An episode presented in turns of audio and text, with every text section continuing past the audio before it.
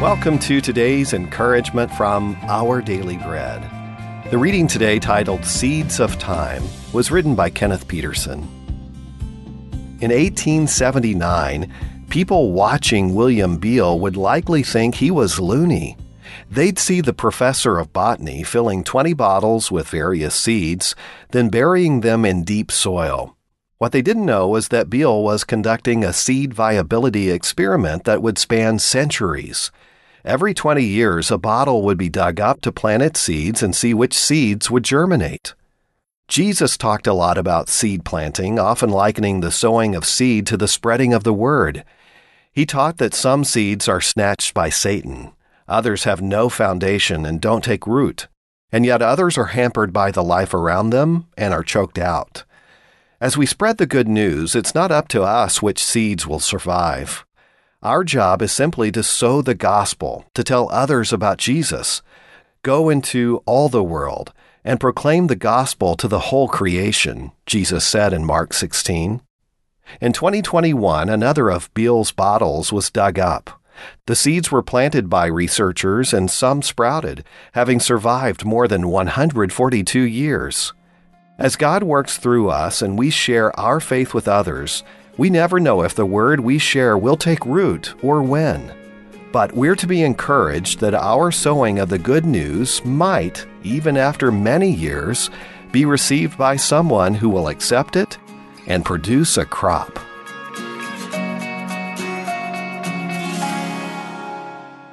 Today's Our Daily Bread devotional scripture reading is from Mark chapter 4, verses 13 through 20. Then Jesus said to them, don't you understand this parable? How then will you understand any parable? The farmer sows the word. Some people are like seed along the path where the word is sown. As soon as they hear it, Satan comes and takes away the word that was sown in them. Others, like seeds sown on rocky places, hear the word and at once receive it with joy. But since they have no root, they last only a short time. When trouble or persecution comes because of the word, they quickly fall away. Still others, like seed sown among thorns, hear the word, but the worries of this life, the deceitfulness of wealth, and the desires for other things come in and choke the word, making it unfruitful. Others, like seed sown on good soil, hear the word, accept it, and produce a crop. Some 30, some 60, some a hundred times what was sown.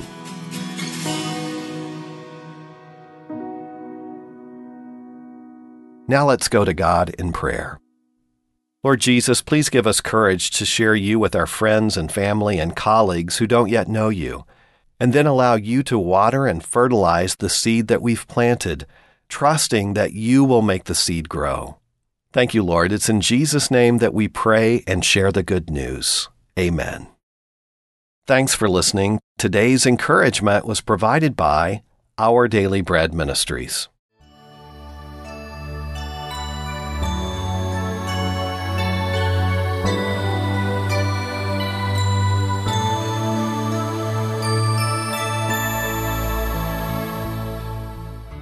每日灵修，八月二十九日，不变的喜乐。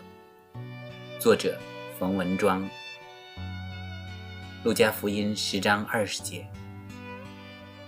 然而，不要因鬼服了你们，就欢喜；要因你们的名记录在天上欢喜。成王败寇，谁都喜欢成功，讨厌失败。古人更把功成名就的金榜题名列为人生第一大喜事。的确，成功令人心愉。就连为主撇下一切的门徒，也因为鬼服了他们欢喜。这可不是一般世俗的欢愉，他们是为神的圣功欢喜啊。可是主仍把握机会提升他们喜乐的层次，引导他们不要把喜乐建筑在今生眼见的成功上，哪怕是圣功上的成功，哪怕是制服污鬼。为什么？因为世事多变幻，我们不知道明天。今天，神叫鬼服了他们，改天黑暗却掌权了。如果我们把喜乐建筑在今生的成功上，看环境，情绪便常波动，影响信心。像主的门徒，看见主被捉拿、被钉死，吓得四散。倘若把喜乐建筑在永恒不变的事上，例如因名记录在天上欢喜，又如因神喜乐，我们便能像先知哈巴谷那样。虽然无花果树不发旺，葡萄树不结果，然而我要因耶和华欢心，因救我的神喜乐。阿门。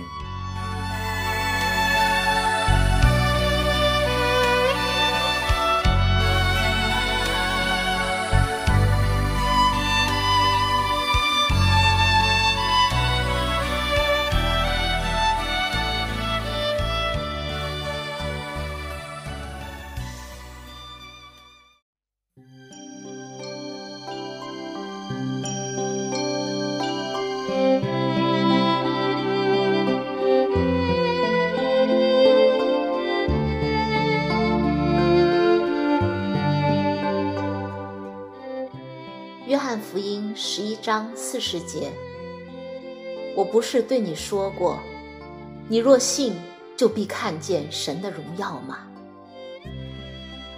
每次你凭信心出去闯荡，总会发觉在常理的环境下，有些事物是完全违反你的信心的。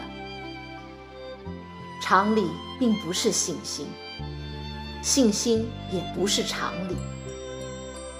二者的关系就是天然生命与属灵生命之间的关系。当理性叫你不能信靠主，你仍能坚信他吗？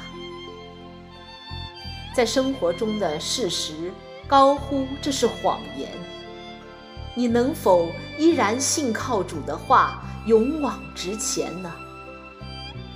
在山上很容易说。我相信神会成就，但你必须下到鬼父的山谷去，面对讽刺的现实，对你山上变相信念当面讥讽的现实。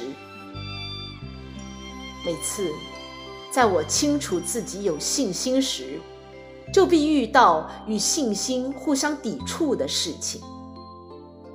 我若说相信神。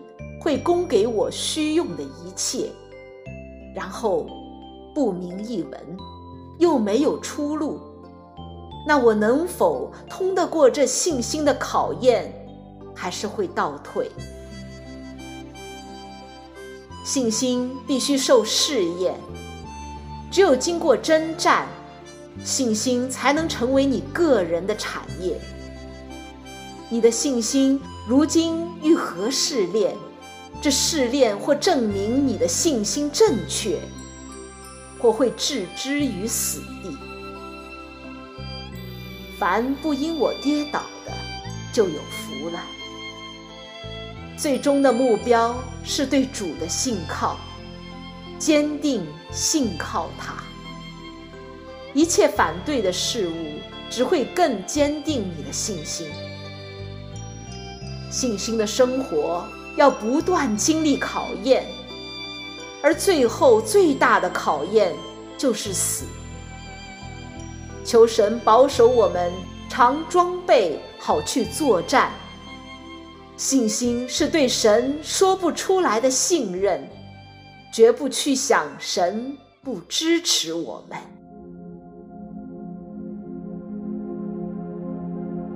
天上有个。